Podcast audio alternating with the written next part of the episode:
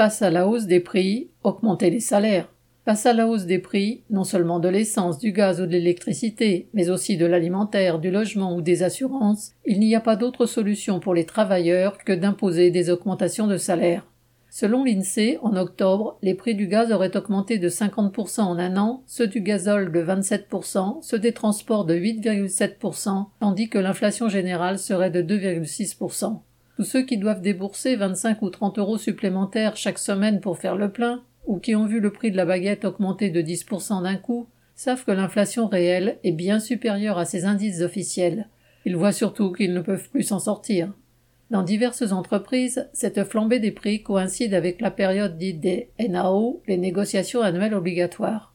Comme toujours, en guise de négociations, les patrons font des propositions ridicules, parfois 10 ou 15 euros par mois, à peine améliorées après les réunions avec les représentants du personnel.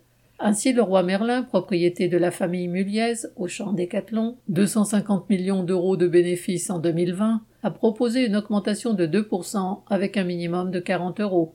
La Berry, champion du foie gras et du saumon fumé, un milliard de chiffre d'affaires en 2020, ne proposait qu'une prime de production ridicule, sans augmentation générale des salaires. Chez la Berry, ce mépris a déclenché trois semaines de grève pour arracher finalement une augmentation générale de 2,25%. Chez le roi Merlin ou Decathlon et dans des dizaines d'entreprises du pays, notamment dans l'agroalimentaire où les salaires sont bas et où les patrons se sont gavés pendant les périodes de confinement, des travailleurs se sont mis en grève ces dernières semaines, parfois pour la première fois depuis des années.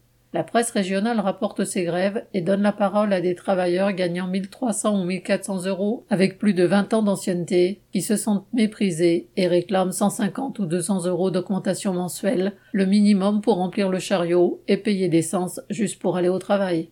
Jusqu'au journal Le Monde qui a titré le 23 novembre avec une pointe d'inquiétude, entre guillemets, la colère des bas salaires, les oubliés de la reprise.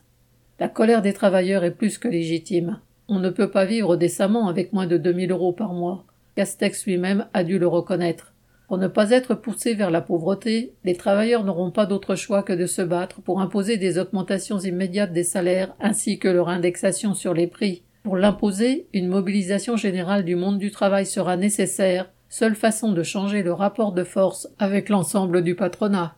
Xavier Lachaud.